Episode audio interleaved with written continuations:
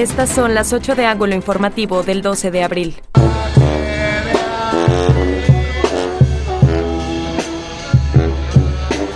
Tocan las golondrinas afuera del Tribunal Superior de Justicia. Pide la barra de abogados la salida del magistrado presidente Esteban Calderón Rosas. Mató un menor de edad a su vecino de 35 años en Santiago Papasquiaro. El joven de 16 agredía a su mamá y la víctima intentó defenderla para luego ser atacado a puñaladas por el muchacho. Se han aplicado 162 mil vacunas a adultos mayores contra el COVID-19 en el estado y en la capital. Hasta ayer eran más de 50 mil dosis. Se mantendrá respeto en la dinámica de trabajo con el gobierno del Estado, pero sin dejar de señalar el sentir de la ciudadanía, mencionó el presidente de la Junta de Gobierno y Coordinación Política del Congreso del Estado, Iván Gurrola.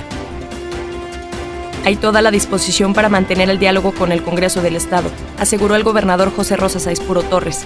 Es importante la colaboración entre los tres poderes de gobierno, cada quien haciendo lo que le corresponde aún y con el aumento que se ha registrado los últimos días de los hidrocarburos, aseguró el presidente Andrés Manuel López Obrador que se ha cumplido el compromiso de no aumentar el precio de las gasolinas, el diésel, del gas y de la luz.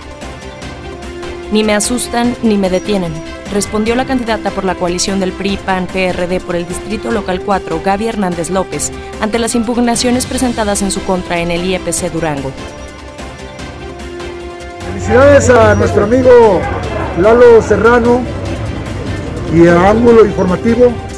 Muchas felicidades por este nuevo programa. Eh, felicitamos esta iniciativa creativa de ángulo informativo. Enhorabuena. Será un gusto verte y escucharte cada mañana en Ángulo Informativo. Hoy inició el noticiero de Eduardo Serrano en Ángulo Informativo. Sígalo de lunes a viernes a las 9 de la mañana en nuestras redes sociales.